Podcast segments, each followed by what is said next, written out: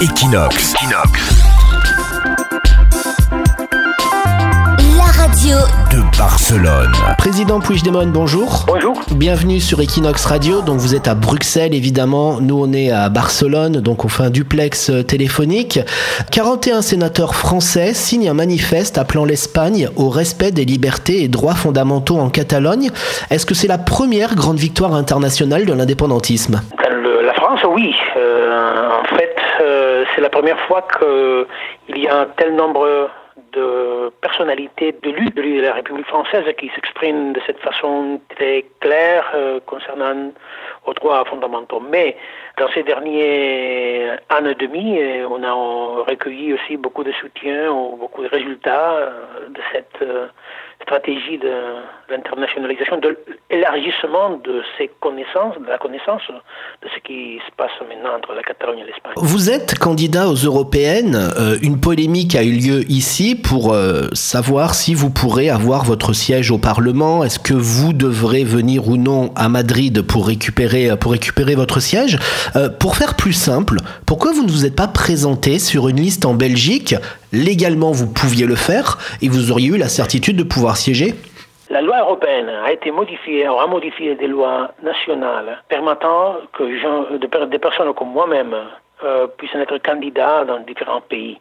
J'ai choisi bien sûr la Catalogne parce que s'il y a un sens que je puisse être élu membre du Parlement européen, c'est de, porter la, voix euh, catalane euh, là. Je ne vais pas me mélanger dans la politique de notre pays. Euh, je ne peux pas le faire et je crois que je ne, ne, ne, ne- ne serai pas utile à, à ce que je viens de, que j'essaye de, de, de, de, de promouvoir. Les Français de Barcelone auront le droit de vote euh, à ces élections européennes. Pourquoi ils devraient voter pour vous, euh, Karl Puigdemont? Parce qu'il y a, on partage le même euh, préoccupation pour l'Europe, je crois, et je, je, vous- je vois dans, chez les Français, n'importe où sont-ils, euh, le même préoccupation pour l'avenir de cette Europe euh, qui est menacée d'un côté pour les extrémistes xénophobes et pour certains populismes d'État, que c'est le moment de, de, de, renforcer le- la voix des peuples, de la diversité de l'Europe, dont la Catalogne maintenant c'est une, c'est un- une référence. Et parce que le parcours, qu'on veut par la Catalogne, c'est le parcours qu'on veut par le reste des pays de l'Europe. Et que maintenant, aujourd'hui, la Catalogne, puisqu'elle est à l'avant-garde de cette révolution démocratique, ça peut aider beaucoup des, autres sociétés qui se sentent concernées pour le même défi. Même si euh, notre but, c'est la Catalogne, c'est aussi, c'est aussi le but, c'est l'Europe. Donc ça nous concerne tous, y compris bien entendu le Français qui, qui réside en Catalogne. Certains commentateurs disent que vous espérez qu'il y a à la tête de l'Espagne, après le 28 avril, une coalition entre la droite et l'extrême droite pour que des mesures radicales soient prises par le gouvernement espagnol, comme par exemple supprimer définitivement l'autonomie politique de la Catalogne, pour ensuite que vous puissiez récupérer un soutien international. Est-ce que c'est vrai ça? C'est un délire. euh, Cette, euh, cette interprétation, c'est absolument délirante.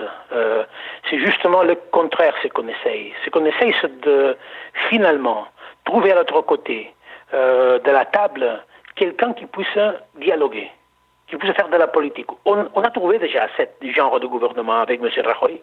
Moi, j'ai eu en face un gouvernement très radical, très très très fermé à l'idée de dialogue, qui n'a pas, qui n'a pas du tout euh, accepté même d'en parler. Et donc on a connu euh, déjà ça, et on, ça c'est le mauvais pour la Catalogne. Et c'est le mauvais pour l'Espagne et aussi pour l'Europe. Donc euh, moi ce que je veux, je, je peux dire que c'est la volonté de la majorité des Catalans, c'est qu'il y ait une vraie démocratie. Et une coalition d'extrémistes de droite nationaliste espagnole, c'est le plus éloigné de la démocratie. Donc ça va éloigner les solutions politiques. C'est le temps qu'en Espagne, il puisse y avoir un changement politique, vrai, un vrai changement politique. Mais finalement, euh, on connaît que, que peut représenter euh, la menace d'un gouvernement de- de- d'extrême droite et de droite. Hum, on connaît quelles sont les conséquences euh, et, et donc euh, ce qu'on va essayer de faire en Catalogne, c'est d'avoir un grand résultat qui puisse empêcher euh, une telle coalition. Parce que la façon d'empêcher une telle coalition, c'est d'avoir un grand résultat en Catalogne. Sans la Catalogne, ils ne pourront pas gouverner. Est-ce que vous avez envie de dialoguer avec Pedro Sanchez? Depuis toujours. Euh, moi, j'avais envie de dialoguer avec M. Rajoy. Imaginez-vous donc si, je n'ai pas envie de dialoguer avec M. Sanchez. Euh, depuis toujours, quand je rencontrais M. Sanchez lorsque j'étais à Barcelone, trois fois, mm, le même cas avec M. Rajoy, j'ai lui proposé toujours de, euh, démarrer une table de dialogue, une plateforme pour commencer à parler de comment on peut résoudre politiquement la demande de la Catalogne d'exercer son droit à l'autodétermination. Il s'agit d'une question absolument politique. Et on doit faire de la politique. Et on s'est assis à la table, mais toujours on reste le seul assis à la table. Quand les principaux membres de votre gouvernement qui sont jugés à Madrid en ce moment disent que la déclaration d'indépendance du 27 octobre 2017 était symbolique, est-ce qu'il faut repenser complètement le processus indépendantiste? Tout d'abord, ce que je veux dire, et je profite pour le dire, mon soutien absolu à mes collègues et mes, mes amis qui font face à un, procès absolument injuste et absolument sans aucune base. Donc, ils doivent faire tout, absolument tout, pour, euh, pour euh, sortir de cette injustice, de cette situation. Et deuxièmement, en politique, les décisions sont prises dans les institutions. Euh, nous avons pris une, décision au Parlement catalan et le Parlement catalan a, ratifié euh, euh, ces décisions, mais toujours doit être le Parlement et le peuple catalan qui doivent choisir. Qu'est-ce que convient à la Catalogne? C'est ça, même, même une décision de continuer à, former part de l'Espagne serait une décision souveraine parce qu'elle aurait été prise par la population catalane en liberté, et si la majorité décide de continuer à l'Espagne avec ce statu quo, on devrait respecter ça. Mais c'est quoi la feuille de route alors aujourd'hui? Parce qu'il y a une partie du gouvernement en exil, il y a une autre partie en prison. Qu'est-ce que vous voulez faire pour arriver à l'indépendance de la Catalogne? C'est vrai que la feuille de route maintenant est marquée par la répression. Euh, c'est un élément qui n'était pas présent il y a deux années, euh, et c'était alors une menace. Une menace, c'est une réalité, une réalité dure, une, réalité injuste. Donc on doit, euh, on doit compter sur cette réalité. La priorité de nos jours maintenant, c'est de empêcher que cette répression puisse progresser et de dénoncer cette attitude absolument intolérante de la partie de l'État qui, qui a porté euh, des gens en prison, des gens en exil, des gens qui sont poursuivis par le procureur général euh, pour faire de la politique. On n'est pas face à une réalité criminelle, on est face à une réalité politique. Ça, c'est la priorité. Et de cette priorité, on doit, on doit après prendre des décisions, bien sûr, à partir d'une autre réalité qu'on ne connaît pas pour l'instant que c'est la réalité des élections. Qu'est-ce qui va passer euh, aux élections législatives du prochain 28 avril? Qu'est-ce qui va passer aux élections euh, euh, locales et européennes? Et ça va nous donner des éléments que pour l'instant ils ne sont pas présents, qu'on ne connaît pas, pour continuer à faire de la politique. Vous parlez des élections, mais vous avez pris un risque justement aux européennes de vous présenter face à, face à Oriol Junqueras, qui lui aussi sera présent sur sa liste. S'il y en a un des deux qui n'est pas élu, comment ça va se passer? Les Catalans vont continuer à dire le même qu'ils viennent de dire dans toutes les élections précédentes. Donc, ce n'est pas envisageable que ni M. Juncker ni moi-même puissent être exclus. Mais, si ça donne le cas, euh, en fait, ce qui va compter, ce seront les voix que recevront euh, le, les candidatures, les candidatures pour l'indépendance, pour voir si on continue avec cette mobilisation, cette forteresse, cette, euh, cette vigueur de notre option ou non. Mais je crois, je suis absolument convaincu que les élections européennes sont un, grand scénario, une grande opportunité pour exprimer euh, un soutien encore, encore plus élargi à l'option de l'indépendance. Vous soutenez au municipal euh, Elsa Artadi, qui était jusque-là la, porte-parole du gouvernement. Est-ce qu'elle a ses chances de, de, gagner face à Ernest Maragall, le candidat de la gauche indépendantiste? Absolument, absolument. Moi, quand je vois le reste des candidats, la seule nouveauté, la seule candidate qui exprime euh, l'avenir et pas le passé, qui exprime, qui s'exprime avec un nouveau langage, avec une, une nouvelle idée de leadership, c'est El Sartavi lorsque je m'imagine la mairie de Barcelone je la vois plus sur l'avenir que sur le passé. Et c'est le moment de, dire au monde que Barcelone est en retour, que finalement Barcelone a fermé une période de décadence euh, pour une mauvaise gestion est, est entré à nouveau à la modernité et à l'avant-garde que représente tout à fait par sa formation, par son leadership, euh, la candidature qui est lidérée depuis, depuis la prison par euh, Kim Forn, mais que compte avec des gens comme la même El Sartadi ou Ferran Mascarell ou Neus Monté, qui connaissent parfaitement Barcelone, qu'il aime beaucoup et qui sont absolument capables. Quand vous insistez sur le fait que, que Elzar Tadi euh, soit le futur, soit l'avenir, est-ce que vous pensez que, que, le candidat Maragall, lui, viendrait un peu du passé, de par son âge? Euh, Il y a bien évidemment euh, une nouvelle génération qui, qui demande de libérer cette nouvelle étape de, de la Catalogne. Et je crois que c'est son tour. C'est le tour de de nouveaux euh, leadership, de nouveaux langages, de nouvelles priorités. Il y a des générations de gens comme El Sartadi, comme Laura Burras, comme Miriam Nogueras, euh, Marta Madrena de Girona, qui représentent exactement ça. Il y a des gens qui nous demandent unité, transversalité, euh, échapper du sectarisme classique de parti et surtout, surtout, regarder l'avenir. Donc pour moi, Bien entendu, tous les candidats sont légitimes, mais à mon avis, Elsa et l'équipe qui est derrière elle représente ce que je viens de dire. On va parler de votre livre que, que vous avez sorti, La crise catalane, une opportunité pour euh, l'Europe. Il y a deux éléments qui ont attiré mon attention. Euh, économiquement, vous dites qu'il faut laisser sa chance à la Catalogne indépendante. Une fois qu'il y aura un État catalan, vous prévoyez que les entreprises, les banques viendront chercher euh, le marché catalan et qu'il n'y aura pas de problème.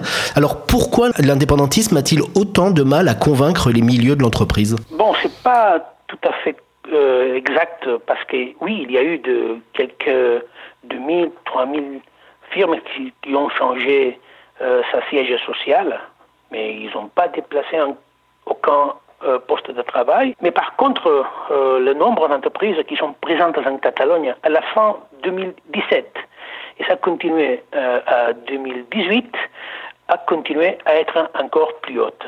Donc, les bilans, c'est absolument positif. Si on euh, voit les chiffres officiels des exports, ils ont continué euh, à, croître. Et même, il y a eu des investissements étrangers qui ont continué à arriver en Catalogne. Euh, je me souviens parfaitement d'une rencontre que j'ai eue avec des entrepreneurs, pardon, des dirigeants d'un multinational à Madrid, par un petit déjeuner euh, discrète. On a discuté sur, ces scénarios. Et la conclusion, c'était la suivante les entreprises, surtout les grandes entreprises, elles essayent de faire du, business euh, là où ça a été possible. Ils sont, ils n'étaient pas tout à fait préoccupés par l'idée d'indépendance, mais surtout par quelle sorte de pays on veut construire. Parce qu'il y a euh, de, de compagnies qui s'installent dans des pays avec une grande instabilité, qui n'est pas tout à fait le cas de la Catalogne ni de l'Espagne. Dans un monde globalisé, une puissance économique comme la Catalogne, dans une situation stratégique euh, avec un tissu de petites et moyennes entreprises euh, et surtout avec un bon réseau d'universités qui forment de main-d'œuvre de, de capacité, c'est pas concevable que, ça puisse avoir des effets négatifs. Tout au contraire, avoir un État qui aide au développement d'une partie euh, d'un pays euh, moi, je suis convaincu que ça aurait des effets multiplicateurs sur l'économie catalane. Dans votre livre, vous dites aussi que les frontières ne doivent plus se déterminer en fonction des actions militaires des États, mais que les habitants d'un territoire géographique peuvent désormais choisir eux-mêmes leurs frontières. Euh, c'est une vision philosophique, mais qui trouve rarement une traduction dans la politique actuelle. Oui, vous avez raison, parce que les États la majorité d'entre eux sont conséquence des actes de violence ou des actes qui ne sont pas démocratiques à l'origine. Euh, ça, c'est la réalité. Mais c'est aussi la réalité dire qu'on on va vers un monde euh, qui veut faire de la paix la, la normalité, qui veut faire de décisions basées sur la volonté des citoyens libres la façon de résoudre les conflits. Et donc, que la décision de changer frontières, de, créer de nouveaux États, de transformer les États, doit être, on, on doit avoir l'espoir de ça, doit être faite euh, par des moyens exclusivement non violents et basés sur la volonté des gens. Ça, c'est l'idéal. Et, mais ça, c'est l'avenir. Euh, c'est pas, c'est pas concevable qu'on se batte pour, euh, pour, améliorer les conditions de tout le monde, euh, du, point de vue environnemental, du point de vue de la santé, du point de vue de l'économie, et qu'on soit incapable de gérer la décision territoriale euh, par, voie, par la voie de, de, moyens pacifiques et non violents. Il faut désacraliser l'idée de l'unité des nations.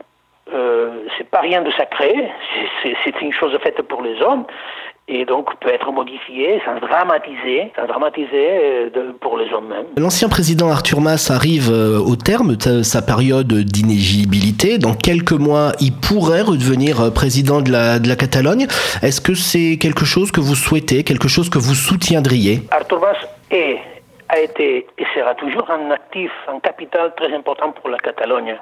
Et il pourra faire ce qu'il considère utile euh, à la Catalogne. Il l'a montré déjà. Il a été capable de faire des choses que, que peut-être des autres n'auront euh, été capables de faire. C'est un homme qui, qui, est très, très aimé en Catalogne.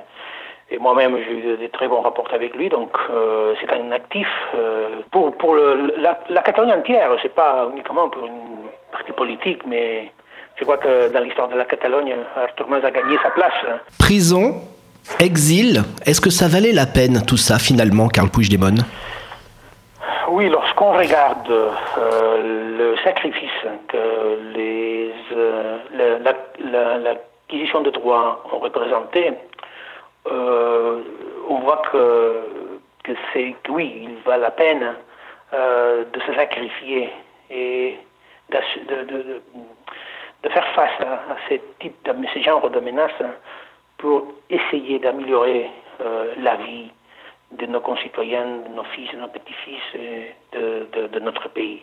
Oui, c'est c'est en fait c'est un peu triste qu'encore à l'Europe du XXIe siècle, l'Europe de la paix, de la démocratie, euh, on doit, pour, pour défendre des, droits fondamentaux, euh, on, doit se, risquer de, telle façon, de telle manière. Mais, on, a, fait ce qu'on a promis de faire et, on a agi dans le cadre d'un engagement absolument euh, indiscutable de la non-violence, de la paix, de la démocratie, et de tout faire pour euh, surtout ne pas changer notre méthode, notre but euh, d'exercer notre droit à l'autodétermination. C'est la première fois qu'un pays essaye d'être indépendant, peut-être sans faire la guerre de l'indépendance. Mais ça, oui, ça mérite la peine d'essayer de faire. Karl Puigdemont, euh, une dernière question. Qu'est-ce qui vous manque le plus depuis que vous avez quitté la Catalogne C'est plein de choses, surtout, vous pouvez imaginer la famille ma ville, mes amis, les, les, les trucs, ces trucs euh, quotidiens que lorsqu'on est là, on ne remarque pas, mais que lorsque on ne les a pas, on ne peut les, pas les avoir, euh, oui, on, on, le, on, les manque beaucoup. Mais ce sont des choses personnelles, intimes.